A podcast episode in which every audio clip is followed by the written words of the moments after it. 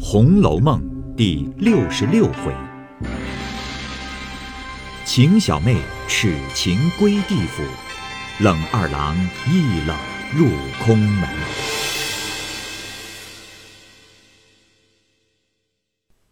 话说包二家的打了他一下，笑道：“ 原有些真的，又叫你编了这些混话，越发没了亏儿。你倒不像是跟二爷的人，这些混话倒像是宝玉那边的了。”尤二姐才要问，忽又见尤三姐笑道：“可是你家那宝玉，除了上学，他做些什么？”星儿笑道：“，姨娘别问他。说起来，姨娘也未必信。他长了这么大，读他没上过正经学堂。我们家从祖宗到二爷，谁不是寒窗十年？偏他不喜欢读书。哼，老太太的宝贝，老爷先还管，如今也不敢管了。成天家疯疯癫癫的，说的话人也不懂，干的事人也不知。”外头人人看着好清俊的模样，心里自然是聪明的。谁知是外清而内浊，见了人一句话也没有。所有的好处，虽没上过学，倒难为他认得几个字。每日也不习文，也不学武，又怕见人，只爱在丫头群里闹。再者也没刚柔，有时见了我们，喜欢的没上没下，大家乱玩一阵。不喜欢，各自走了，他也不理人。我们坐着卧着，见了他也不理，他也不责备，因此没人怕他，只管随便，都过得去。尤三姐笑道：“哼，主子宽了，你们就这样；严了又抱怨，可知难缠。”尤二姐道：“啊，我们看着他倒好，原来这样，可惜了一个好胎子。”尤三姐道：“姐姐信他胡说，咱们也不是没见过一面两面的。行事言谈吃喝，原有些女儿气，那只是在里头惯了的。若说糊涂，哪些糊涂？姐姐记得，传孝时咱们同在一处，那日正是和尚们进来绕关，咱们都在那里站着，他只站在头里面挡着人。”人说他不知礼又没眼色，过后他即悄悄的告诉咱们说：“姐姐不知道，我并不是没眼色，想和尚们脏，恐怕气味熏了姐姐们。”接着他吃茶，姐姐又要茶，那个老婆子就拿了他的碗倒，他赶忙说：“我吃脏了的，另洗了再拿来。”这两件上，我冷眼看去，原来。他在女孩子们前，不管怎样都过得去，只不大和外人的事，所以他们不知道。尤二姐听了，笑道：“哦，依你说，你两个也是情投意合了，竟把你许了他，岂不好？”三姐见有星儿，不便说话，只低头嗑瓜子。星儿笑道：“哟。”若论模样、行事为人，倒是一对好的。只是他已有了，只为路行，将来准是林姑娘定了的。因林姑娘多病，二则都还小，故尚未及此。再过三二年，老太太便一开言，那便再无不准的了。大家正说话，只见龙儿又进来了，说道：“啊，老爷有事。”是件机密大事，要遣二爷往平安州去，过三五日就起身，回来也得半月功夫。今日不能来了，请老奶奶早和二姨定了那事，明日爷来好做定夺。说着，带着星儿回去了。这里，尤二姐命掩了门早睡，盘问了他妹子一夜，至次日上午后，贾琏方来了。尤二姐因劝他说：“哎呀，既有正事，何必忙忙又来？千万别为我误事。”贾琏道：“啊，也没甚事，只是偏偏的又出来了一件远差。除了月就起身，得半个月功夫才来。”尤二姐道：“啊，既如此，你只管放心前去，这里一应不用你记挂。呃，三妹子她从不会朝更暮改的，她已说了改悔必是改悔的，她已择定了人，你只要依她就是了。”贾琏问是谁，尤二姐笑道：“ 这人此刻不在这里。”不知多早晚才来，也难为他眼力不错。自己说了，这人一年不来，他等一年；十年不来，等十年。若这人死了再不来了，他情愿剃了头当姑子去，吃长斋念佛，以了今生。贾琏道：“哦，到底是谁这样动他的心？”二姐笑道。说来话长，五年前我们老娘家里做生日，妈和我们到那里与老娘拜寿，他家请了一个串客，里头有个做小生的，叫做柳香莲，他看上了，如今要是他才嫁。旧年我们闻得柳香莲惹了一个祸逃走了，不知可又回来了不曾？贾琏听了道：“哈。”怪道呢，我说是个什么样的人，原来是他。果然眼力不错。你不知道这柳二郎，这样一个标致人，最是冷面冷心的。差不多的人，他都无情无义。啊，他最和宝玉合得来。去年因打了薛呆子，他不好意思见我们的，不知哪里去了一下。后来听见有人说他来了，不知是真是假。啊，一问宝玉的小子们就知道了。哎，倘或没来，他平踪浪迹，知道几年才来，岂不白耽搁了？尤二姐道：“哎，我们这三丫头说得出来，干得出来，他怎样说，只依他变了。”二人正说之间，只见尤三姐走来说道：“姐夫。”你只放心，我们不是那心口两样的人，说什么是什么。若有了姓柳的来，我便嫁他。从今日起，我吃斋念佛，只服侍母亲，等他来了，嫁了他去。若一百年不来，我自己修行去了。说着，将一根玉簪击作两段。一句不真，就如这簪子。说着，回房去了。真个竟非礼不动，非礼不言起来。贾琏无法了，只得和二姐商议了一回家务，复回家与凤姐商议起身之事。一面着人问明烟，明烟说：“哎，竟不知道，大约未来，若来了，必是我知道的。”一面又问他的街坊，也说未来。贾琏只得回复了二姐。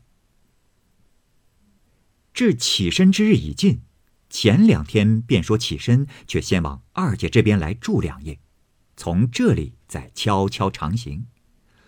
果见小妹竟又换了一个人，又见二姐持家谨慎，自是不消记挂。是日一早出城，就奔平安州大道，小行夜住，可饮饥餐。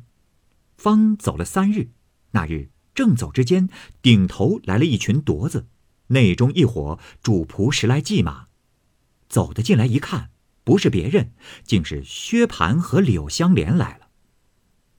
贾琏身为奇怪，忙伸马迎了上来，大家一齐相见，说些别后温寒，大家便入酒店歇下，叙谈叙谈。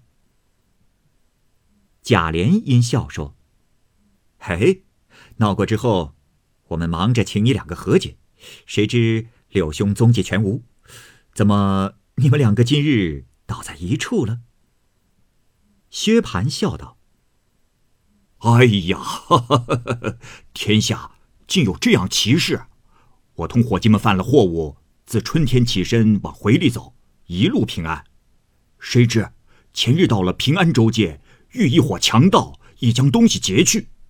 不想柳二弟从那边来了，方把贼人赶散，夺回货物，还救了我们的性命。呃，我谢他又不妥，所以我们结拜了生死弟兄。如今一路进京，呃，从此后我们是亲弟亲兄一般。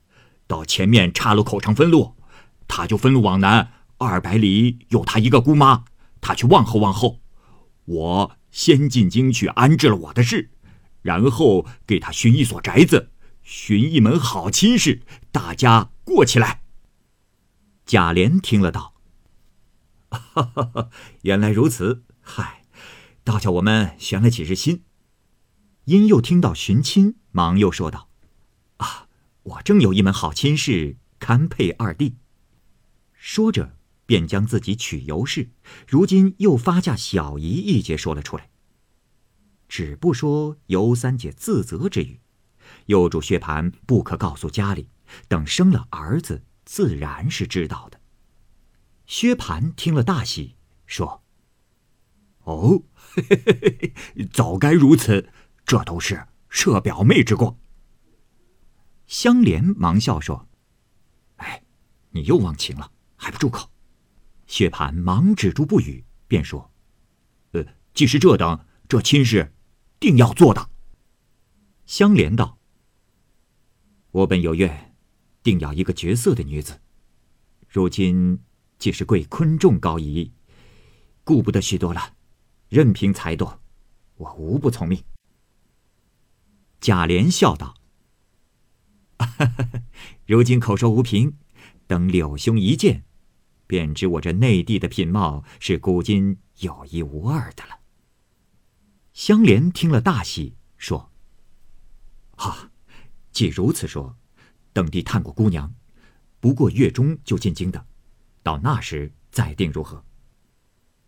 贾琏笑道：“你我一言为定，只是 我信不过柳兄，你乃是平宗浪迹，倘然焉至不归。”岂不误了人家？呃，须得留一定礼。香莲道：“这，啊，大丈夫岂有失信之理？小弟素习贫寒，况且客中，何能有定礼？”薛蟠道：“哎，我这里现成，就预备一份，二哥带去。”贾琏笑道：“哈，也不用金帛之礼。”须是柳兄亲身自有之物，呃，不论物质贵贱，不过我带去取信儿。香莲道：“呃，既如此说，弟无别物，此剑防身，不能解下。囊中尚有一把鸳鸯剑，乃吴家传代之宝，弟也不敢善用，只随身收藏而已。贾兄请拿去为定。弟纵系水流落花之性，然亦不断舍此剑者。”说毕，解囊出剑，捧与贾琏。贾琏命人收了，大家又饮了几杯，方各自上马，作别启程。正是将军不下马，各自奔前程。且说，贾琏一日到了平安州，见了节度，完了公事，又因嘱他十月前后勿要还来一次。贾琏领命，次日连忙取路回家。先到尤二姐处探望，谁知贾琏出门之后，尤二姐操持家务十分紧肃，每日关门合户，一点外事不闻。她小妹子果是个斩钉截铁之人，每日侍奉母子之余，只安分守己，随分过活。虽是夜晚间独亲孤枕，不惯寂寞，乃一心丢了众人，只念柳香莲早早回来，完了终身大事。这日，贾琏进门，见了这般景况，喜之不尽，深念二姐之德。大家续些温寒之后，贾琏便将路上遇见香莲一事说了出来，又将鸳鸯剑取出，递与三姐。三姐看时，上面龙吞魁护，珠宝金银，将一耙撤出，里面却是两把合体的，一把上面站着一个鸳字。一把上面站着一个“央”字，冷飕飕、明亮亮，如两痕秋水一般。三姐喜出望外，连忙收了，挂在自己绣房床上，每日望着见，自笑终身有靠。贾琏住了两日，回去复了复命，回家合宅相见。那时凤姐已大愈，出来理事行走了。贾琏又将此事告诉了贾珍，贾珍因近日又遇了新友，将这事丢过，不在心上，任凭贾琏裁夺，只怕贾琏独立不佳，少不得又给了他三十两银子。贾琏拿来交与二姐，预备装殓。谁知八月内，香莲方进了京，先来拜见薛姨妈，又遇见薛科，方知薛蟠不惯风霜，不服水土，一进京便病倒了，在家请医调治。听见香莲来了，请入卧室相见。薛姨妈也不念旧事，只感救命之恩，母子们十分称谢，又说起亲事一节。凡一应东西皆已妥当，只等择日。柳香莲也感激不尽。次日又来见宝玉，二人相会如鱼得水。香莲因问贾琏偷取二房之事，宝玉笑道：“啊，我听见名言一干人说，我却未见，我也不敢多管。哎，我又听见名言说，二哥哥着实问你，不知有何话说。”香莲就把路上所有之事一概告诉宝玉，宝玉笑道：“哦，大喜大喜，难得这个标志人物，果然是古今绝色，堪配你之为人。”香莲道：“既是这样，他哪里少了人物？如何只想到我？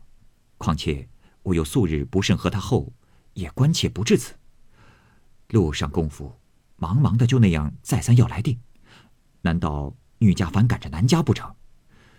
我自己疑惑起来，后悔不该留下这件做定。啊，所以后来想起你来，可以细细的问个底里才好。宝玉道：“嘿，你原是个精细人，如何既许了定礼又疑惑起来？你原说只要一个角色的，如今既得了个角色的便罢了，何必再疑？”香莲道：“哼，你既不知他娶，如何又知是角色？”宝玉道：“嗨，他是甄大嫂子的继母带来的两位小姨，我在那里和他们混了一个月，怎会不知？真真一对尤物，他又姓尤。”香莲听了，跌足道：“哎呀，这事不好，短乎做不得了。你们东府里除了那两个石狮子干净。”只怕连猫儿狗儿都不干净，我不做这圣王吧。宝玉听说，红了脸。香莲自惭失言，连忙作揖说：“啊，我该死胡说，你好歹告诉我，他品行如何？”宝玉笑道：“你既深知，又来问我做什么？连我也未必干净了。”柳香莲笑道：“啊。”原是我自己一时忘了情，哎，好歹别多心。宝玉笑道：“嗨，何必再提？这倒似有心了。”香莲作揖告辞出来，心中想着：若去找薛蟠，一则他现卧病，二则他又浮躁，不如去索回定礼。主意已定，便一径来找贾琏。贾琏正在新房中。闻得香莲来了，喜之不禁，忙迎了出来，让到内室与尤老相见。香莲只作揖称老伯母，自称晚生。贾琏听了诧异。吃茶之间，香莲便说：“啊，客中偶然忙促，谁知家姑母于四月间定了地父，师弟无言可回。若从了老兄，背了姑母，似非合理。”若系金帛之定，弟不敢索取；但此件系祖父所遗，请仍赐回为幸。贾琏听了便不自在，回说：“，定着定也，原怕反悔，所以为定。岂有婚姻之事出入随意的？还要斟酌。香莲笑道：“哈，虽如此说，弟愿令则令发。然此事，断不敢从命。”贾琏还要饶舌，香莲便起身说：“请兄外坐一叙，此处不便。”那尤三姐在房内明明听见，好容易等了他来，今忽见反悔，便知他在贾府中得了消息，自然是嫌自己淫奔无耻之流，不屑为妻。今若容他出去和贾琏说退亲，料那贾琏必无法可处。自己岂不无趣？一听贾琏要同他出去，连忙摘下剑来，将一股雌剑引在肘内，出来便说：“你们不必出去在夜。”哼，还你定力！一面泪如雨下，左手将剑柄鞘送与贾琏，右手回肘直往项上一横，可怜揉碎桃花满地红。玉山倾倒在南浮，芳龄慧性渺渺冥冥，不知哪里去了。当下唬得众人急救不迭，尤老一面嚎哭，一面又骂香莲。贾琏忙揪住香莲，命人捆了送官。尤二姐忙止泪反劝贾琏：“哎，你太多事。”人家并没有威逼他死，是他自寻短见，你便送他到官，又有何意？反觉生出丑事，不如放他去吧，岂不省事？贾琏此时也没了主意，便放了手，命香莲快去。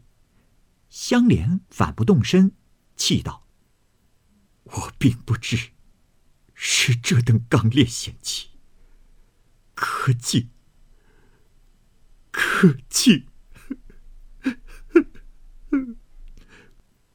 贾琏反伏尸大哭一场，等买了棺木，眼见入殓，又扶棺大哭一场，方告辞而去。出门无所知，昏昏默默，自想方才之事。原来尤三姐这样标致，有这等刚烈。自悔不及。正走之间，只见薛蟠的小厮寻他家去，那香莲只管出神。那小厮带他到新房之中，十分齐整。